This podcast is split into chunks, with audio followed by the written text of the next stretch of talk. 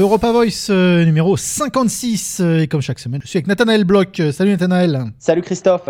Alors, euh, je dis je suis, hein, forcément, vous le comprenez, on est quand même en, distanciation sociale, donc euh, euh, ce sera fait à travers, euh, à travers Internet, tout ça. En tout cas, épisode 56, avec eh bien, euh, quelque chose qui est clé à la fois en Australie, mais à travers la planète. On va parler du Covid, bien entendu, Covid-19, mais sous un angle euh, qui pose quand même pas mal de questions, l'angle des applications de, traça- de traçage et la fameuse Covid Safe en Australie et le Stop Covid en France.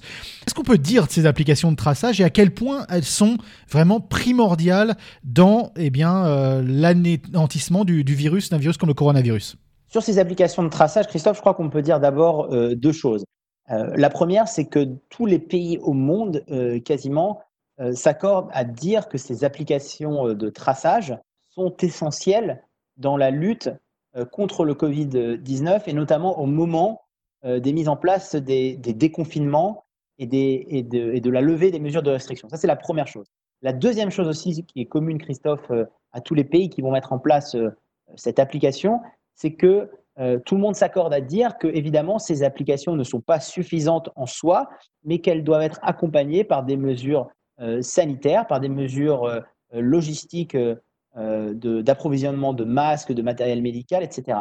Donc, je crois que on a peut-être pour la première fois dans cette gestion de crise du Covid-19 une, euh, une synergie ou en tout cas euh, une position euh, qui est commune. Alors, pas évidemment sur les détails pratiques de l'application, mais en tout cas sur à la fois cette nécessité d'avoir une application et sur le fait de s'accorder que, évidemment, elle n'est pas suffisante en tant que telle et qu'elle doit s'accompagner des mesures sanitaires et logistiques nécessaires.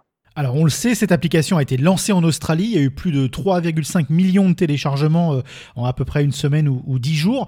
Euh, donc on peut dire que c'est un, gros succès. Les Australiens ont tendance à respecter la règle. hein. On l'a vu, euh, vous et moi, ne serait-ce qu'au feu rouge, hein, au bout de notre rue, les Australiens attendent bien que le petit bonhomme passe au vert avant de traverser. C'est pas forcément le cas en Europe. Et il y a encore beaucoup de questions qui se posent en France par rapport à cette application. Et moi, je, voudrais étendre un peu euh, la discussion sur le rôle de l'Europe, parce qu'on sait que l'Europe est toujours très garante des droits euh, des, civils et, et a toujours protégé les droits en ligne également. C'est peut-être une des, des démocraties les plus avancées par rapport à ça. Est-ce qu'aujourd'hui, ça, ça pose pas un problème à l'Europe entière? Les droits de l'homme et la traçabilité des gens Alors, il y a une question, euh, euh, Christophe, euh, qui est essentielle. Enfin, il y a un point qui est essentiel dans ce que vous venez de dire, c'est qu'effectivement, cette application de, traçabilité, elle s'inscrit au- aussi dans des cadres juridiques qui sont foncièrement différents selon le- l'endroit où vous trouvez. Ce qui se rapporte au, GDPR, comme on dit en anglais, c'est-à-dire toutes les lois qui, régulent la protection des données privées. Évidemment, l'Europe a un cadre juridique, a des contraintes bien plus importantes qu'elles ne sont actuellement. Vous avez cité l'exemple de l'Australie, euh, elles le sont en Australie ou dans d'autres pays. Ça veut dire quoi? Ça veut dire qu'en fait, même aujourd'hui, dans des domaines qui ne sont pas liés au Covid-19, si on prend les accords de libre-échange entre l'Union européenne et d'autres blocs dans le monde, euh, un des freins, c'est que euh, des blocs géographiques qui ne sont pas l'Union européenne se mettent en accord justement avec le cadre juridique sur la protection des données privées. C'est vrai, Christophe, cette application, elle fait peut-être plus débat en Europe parce qu'on a un cadre légal, on a des contraintes, on a une, histoire de la protection euh, des données personnelles, de la vie privée, qui est euh, plus importante que dans d'autres parties du monde.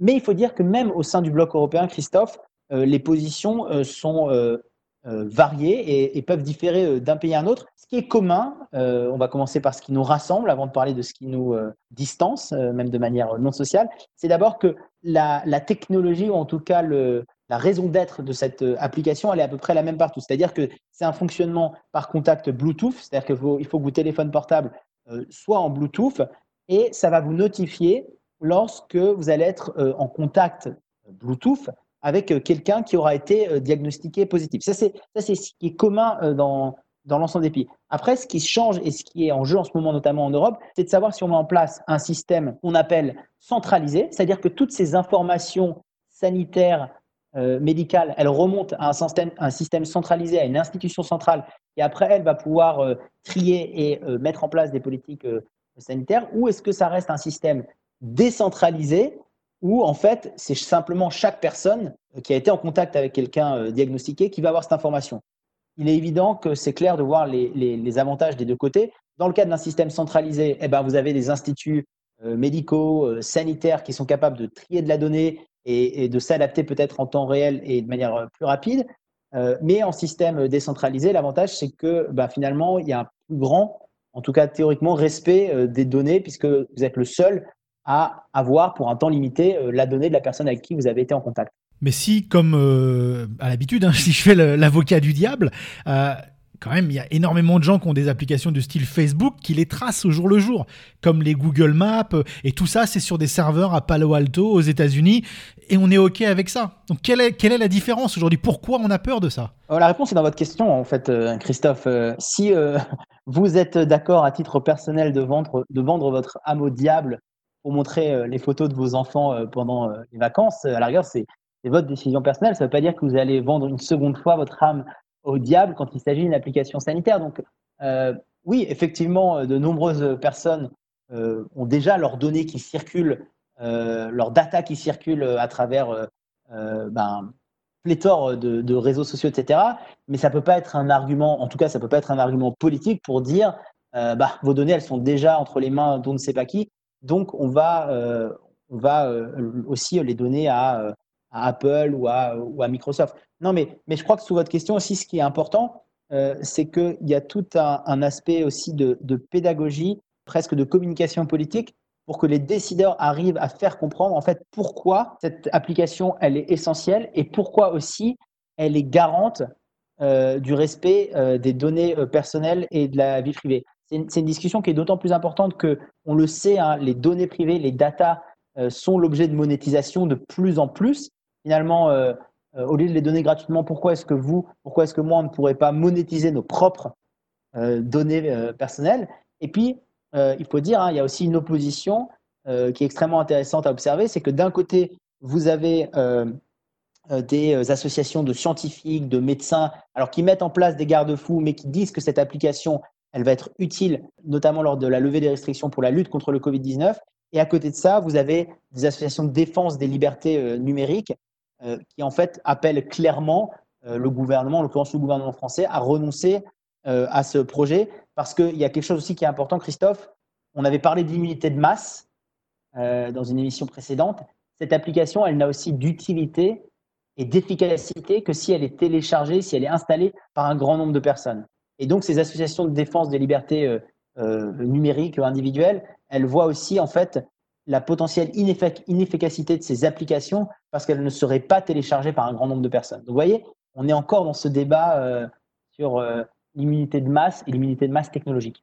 À quel moment en France on, va devoir prendre une décision par rapport à, cette, application? Et, il est aussi intéressant de noter, hein, on va en parler, mais que en Australie, elle s'appelle Covid Safe et en France, ça s'appelle Stop Covid.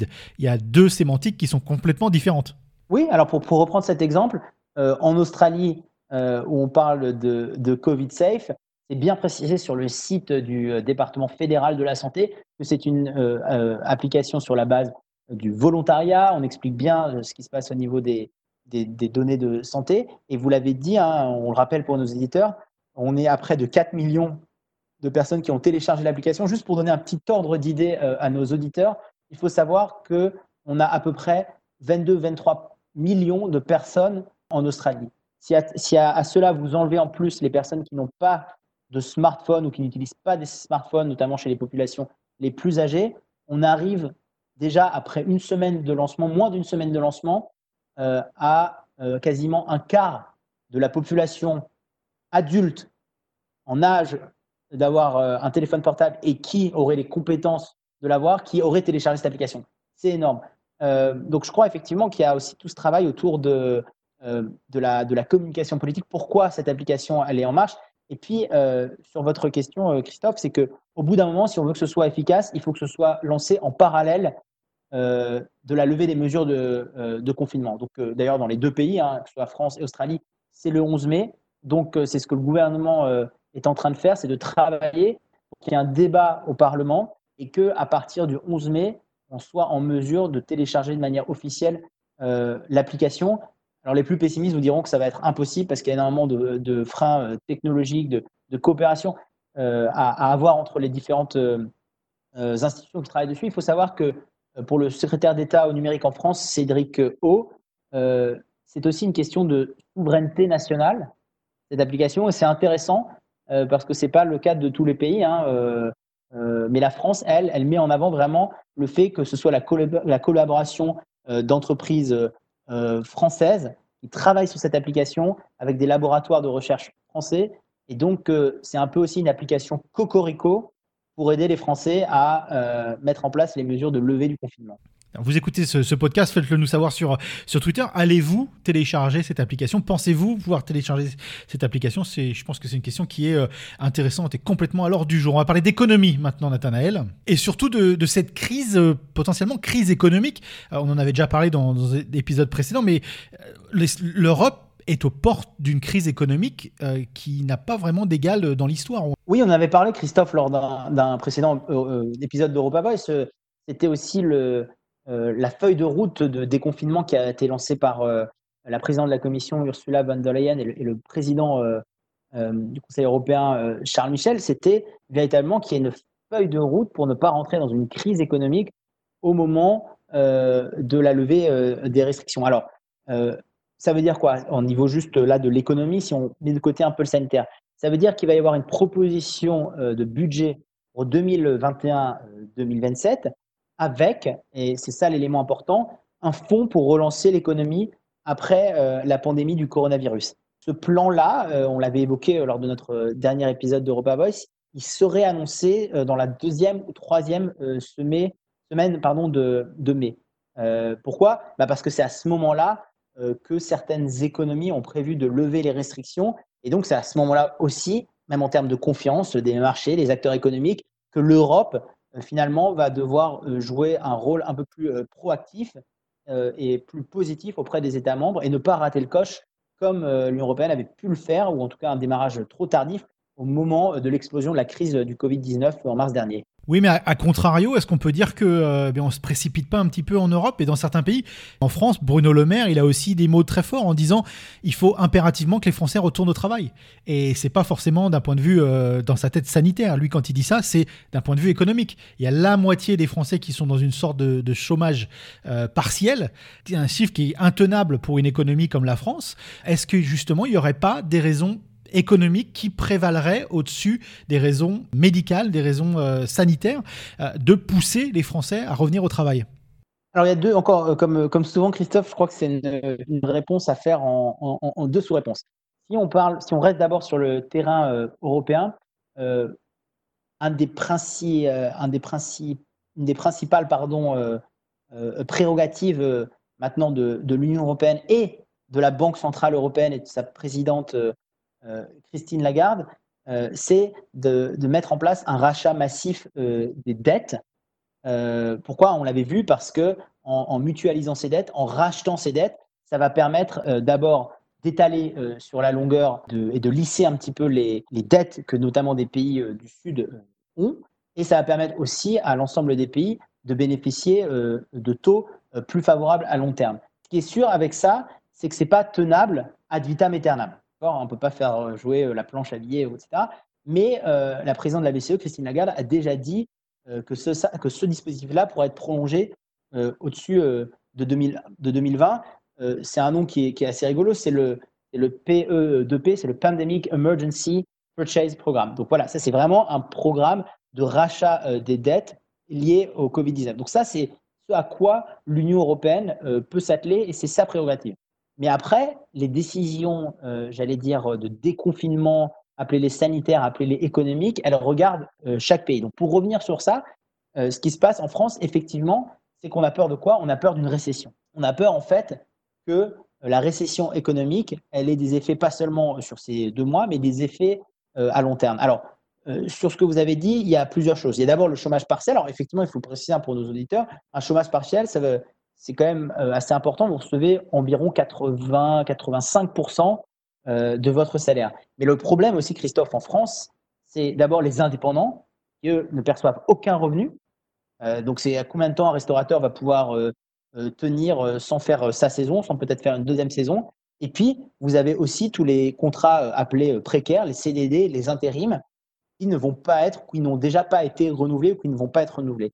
Et, donc, c'est ça aussi le risque, c'est de rentrer dans cette récession à cause de ce chômage de masse est en train d'arriver. Il faut rappeler que ça arrive après une crise euh, longue en France, la crise des Gilets jaunes. Donc si on est indépendant, si on est restaurateur à Paris, euh, si on est euh, dans le, le, secteur du tourisme, on a déjà eu des saisons qui ont été vraiment très affectées par rapport à toutes ces causes. Et là, on repart sur, bah, sur un moyen long terme qui est très incertain pour ce qui est tout un tissu social de la société française. Oui, effectivement, Christophe, c'est la, c'est la, la, presque la continuité de la crise précédente euh, euh, des Gilets jaunes. Mais, ce qu'il faut savoir aussi, c'est que sur cette notion de récession, parce que là, on, entend beaucoup ce mot circuler dans les médias français, la récession, c'est quoi? C'est une contraction du produit intérieur brut pendant deux trimestres consécutifs. C'est-à-dire que si pendant deux trimestres consécutifs, vous avez votre produit intérieur brut qui diminue, vous entrez déjà dans une phase de récession. Et en fait, dans les faits, c'est ce qui arrive déjà en France. Euh, parce que vous avez eu deux trimestres consécutifs avec une croissance. Donc, en fait, effectivement, on est dans une récession déjà. Maintenant, la question, c'est de savoir quand est-ce que ça va repartir. Quand est-ce que, par exemple, parce que si vous, ce qui se passe, c'est que vous produisez moins. Euh, alors, vous produisez moins, mais vous avez aussi un, pouvoir d'achat qui est moindre de la part des gens, euh, puisqu'ils n'ont pas l'opportunité de consommer. Donc, la vraie question, c'est de savoir est-ce que pendant cette période-là, l'épargne théorique qui est faite par les gens, puisqu'ils ne peuvent pas consommer et parce que la production est moindre, elle va être reportée et qu'il va y avoir presque une surconsommation au moment de la libération, au moment du déconfinement, ou est-ce que vous récupérerez jamais ce niveau de consommation euh, perdu pendant cette, ces périodes de restriction. C'est ça aussi, euh, Christophe, le, débat. Ouais, mais si on regarde et si on rentre dans le débat, la Chine, par exemple, euh, qui a donc euh, est passée, qui a un petit peu un train d'avance sur tout ça, la Chine, elle n'est pas en explosion économique. les régions comme Wuhan, même si ça a été libéré, les restaurateurs à Wuhan, ils font pas la fête. on reste encore dans un dans une politique de déconfinement qui qui a encore des effets après tout ça, et c'est pas on ouvre les portes et tout va bien se passer. Non, Christophe, mais pour, déjà pour une raison simple, c'est qu'avec ce virus, et peut-être pour une des premières fois euh, dans l'histoire euh, euh, moderne de nos pays occidentaux, c'est qu'on n'a pas non plus une date coup près. C'est qu'on n'a pas, par exemple, une structure, un pays, pour ne citer que le Brexit, parce qu'il fallait encore qu'on parle du Brexit dans cet épisode 56 d'Europa Voice, on n'a pas une date à laquelle un pays sort de l'Union européenne, après on a une période de transition, et puis après, normalement, les choses se lissent. Là, quand vous allez lever vos mesures de confinement, le 11 mai, progressivement, vous avez encore un virus qui circule, vous avez encore des incertitudes, vous avez encore des marchés financiers qui sont instables. Donc c'est ça aussi, euh, pas forcément pour aller l'exemple de Wuhan, parce qu'il euh, y, a plein d'autres incertitudes, mais même en France, c'est ça le problème, c'est que euh, cette consommation, pour reprendre cet exemple-là, ça ne peut pas être décalé ad vitam aeternam, alors qu'on a un virus qui circule toujours, alors qu'on a, pour reprendre les mots du, Premier ministre Édouard Philippe, une nécessité presque de devoir apprendre à vivre avec ce virus. Alors, sauf que vous, en tant qu'individu, vous, pouvez presque du jour au lendemain, j'allais dire, apprendre à vivre avec le virus, hein, à porter un masque, à, à, laisser un mètre cinquante, mais vous avez quand même un temps euh, d'adaptabilité des marchés financiers, des mécanismes, euh, du fonctionnement des entreprises pour apprendre à vivre avec ce virus.